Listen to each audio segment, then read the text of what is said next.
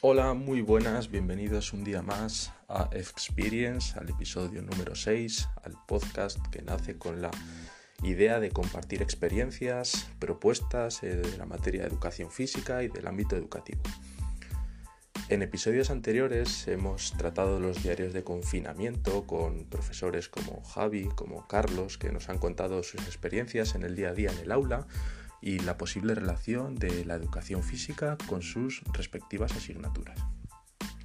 También nos fuimos de ruta virtual con José a la Pedriza en el que analizamos esta ruta que se desarrolla con tercero de la ESO en el mes de abril o mayo en esta propuesta del Departamento de Educación Física.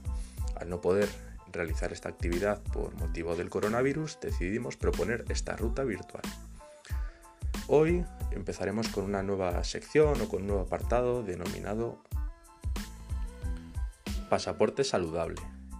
En este, en este apartado trataremos de dar eh, consejos, de analizar nuestro día a día e incluir rutinas o diferentes actividades y propuestas que puedan ser beneficiosas para nuestra salud.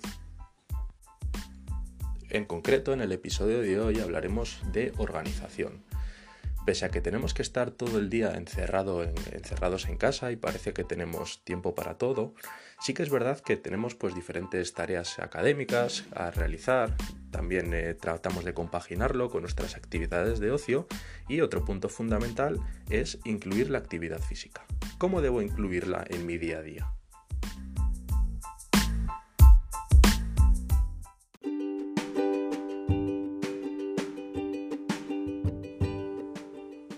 Como se ha tratado en otros episodios, los beneficios de la actividad física son muy numerosos y se encuentran en diferentes ámbitos o niveles. La actividad física realizada de manera regular resulta muy beneficiosa para nuestro sistema cardiovascular, respiratorio, muscular, etc.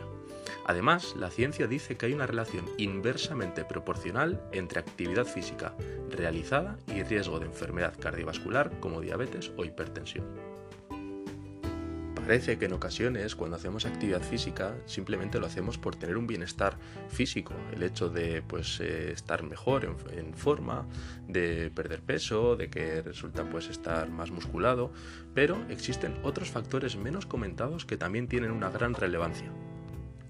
A nivel psicológico, la actividad física produce efectos similares a medicación analgésica y antidepresora.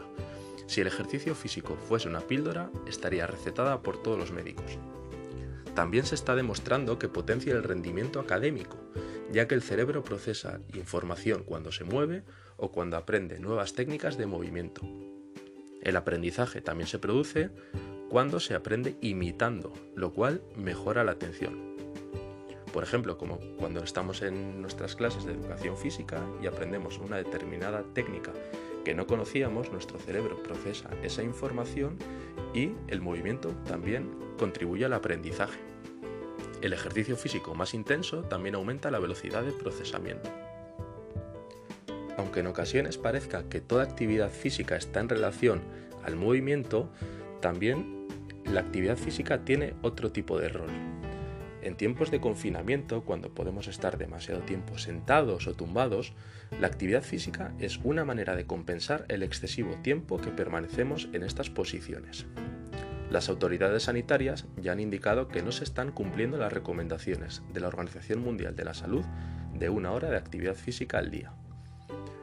El ser humano a lo largo de la historia nunca ha cumplido funciones sedentarias, siempre ha estado en movimiento, cazando o recolectando. Otro aspecto fundamental para concluir con esta pequeña introducción acerca de los beneficios de la actividad física sería nuestro ritmo de vida, que está organizado por la existencia de luz solar. Dormimos por la noche y nuestras actividades las hacemos por el día. Si lo hiciéramos al revés, nuestro cuerpo sufriría más, por lo que es importante adaptarse a los ciclos día-noche. Cuanta mayor sea nuestra sincronización con estos ciclos, también nosotros nos sentiremos mejor, con más energía, con más predisposición, con menos sueño, menos fatiga y más adaptados a los mencionados ritmos.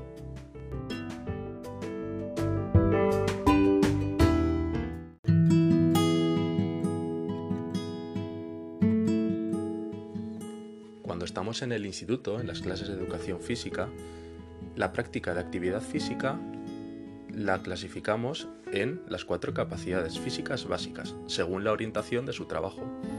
En concreto, en relación con la salud, la velocidad no tiene la misma relación que la resistencia, la fuerza o la flexibilidad en lo que concierne a salud. ¿Cómo podríamos incluir esta actividad física en el día a día?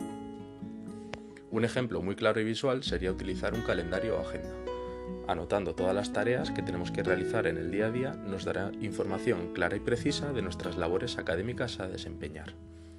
Para aprovechar los beneficios comentados anteriormente, podemos clasificar las tareas por colores e ir intercalándolas. Si tengo que realizar tareas muy demandantes a nivel cognitivo, por ejemplo, una asignatura que me cuesta mucho y me exige mucha concentración, tendré que distribuirla y colocarla en un periodo en el que me encuentre más fresco. Pongamos dos ejemplos de calendarios, uno para aquellos que rinden mejor de tarde y otros para los que rinden mejor de mañana. En el primer momento del día debería ser el desayuno, un desayuno saludable, saciante, que nos quite el hambre unas cuantas horas. Fruta, cereales, frutos secos, pan tostado. Después llegaría el primer momento importante del día. Generalmente, tras el desayuno, el cuerpo va despertando poco a poco y cada vez estaríamos más preparados para rendir. En este momento inicial del día tras el desayuno, podríamos aprovechar para introducir una breve tarea como calentamiento entrar al aula virtual, mandar algún correo, etc. Después de esta parte, podríamos aprovechar para incluir una tarea demandante que implique mucha atención y concentración, ya que ambas van decreciendo si no las estructuramos de manera adecuada. Después de este periodo, a media mañana, podemos introducir un descanso activo en el que podemos aprovechar a realizar estiramientos o caminar para contrarrestar el tiempo que hemos estado sentados.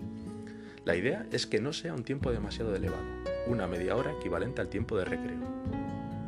En posteriores episodios profundizaré acerca de los descansos activos, pero en esta primera parte en la que pasamos más tiempo con nuestras tareas académicas, el trabajo principal en base a las capacidades físicas básicas que podemos desempeñar sería la resistencia, resistencia aeróbica con actividades muy sencillas y muy poco intensas como caminar, o la flexibilidad, ya que cuando pasamos demasiado tiempo sentados, nuestra postura no es la más correcta. Nuestro día a día continuaría y después de esta mañana vendría la hora de comer y un descanso para retomar las actividades académicas para introducir una tarea demandante ya que la atención se ha restablecido de nuevo.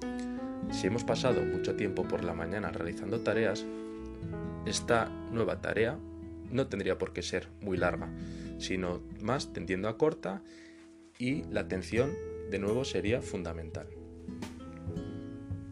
En este caso, tras cumplir con las tareas académicas, podría introducir de nuevo la actividad física. Este ejercicio físico a media tarde podría ser más amplio e intenso. Por ejemplo, bailar, hacer los ejercicios de educación física, jugar, correr, pero siempre intentando respetar dos consignas. Que haya pasado el tiempo suficiente después de la comida y que no sea demasiado tarde. Nuestra rutina debe estar marcada por el día y la noche, como hemos comentado anteriormente, por lo que cuanto más tarde sea realizada la actividad física, más contraindicado está. El ejercicio físico aumenta nuestra actividad nerviosa, muscular, lo cual puede hacer que tengamos problemas para dormir. Trataremos de evitar realizar este ejercicio a partir de las 8 de la tarde.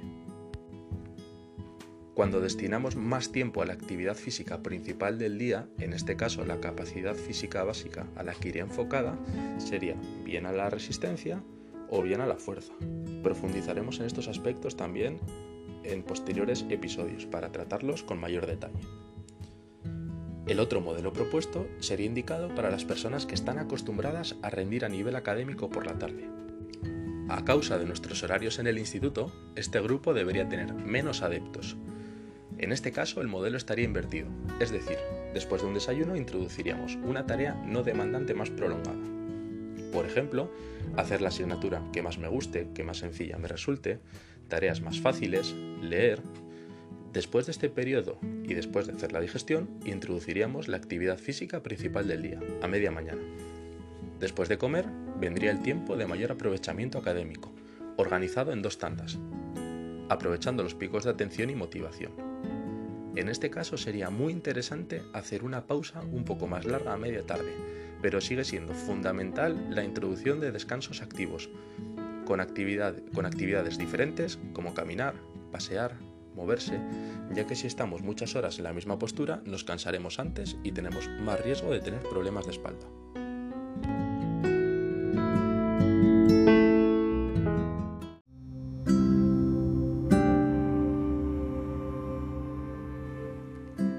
Como resumen de este primer episodio del pasaporte saludable en temas de organización, podemos indicar que los beneficios de actividad física también nos ayudan a organizarnos mejor y potenciar nuestro rendimiento académico.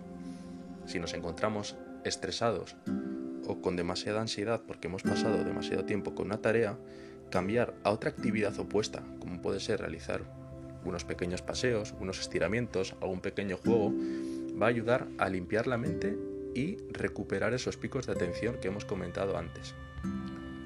Toda actividad física, por pequeña que parezca, va sumando en nuestro día a día y nos va a ayudar a mantener esas conductas y esos hábitos saludables de los que hemos hablado. Por lo tanto, deberemos evitar centrar toda la actividad física diaria en un solo momento del día. A raíz de lo que hemos comentado, podemos estructurar diferentes pequeños periodos de actividad física a lo largo de la mañana y de la tarde. Por lo tanto, la recomendación es tener una actividad física principal y diaria que abarque más tiempo y de más intensidad, siempre de unos límites razonables, de los que ya hablaremos en el episodio de planificación de actividad física, y otras actividades físicas secundarias de menor duración e intercaladas durante los periodos en los que estemos realizando las tareas académicas. Espero que os haya sido útil y nos vemos en los siguientes episodios.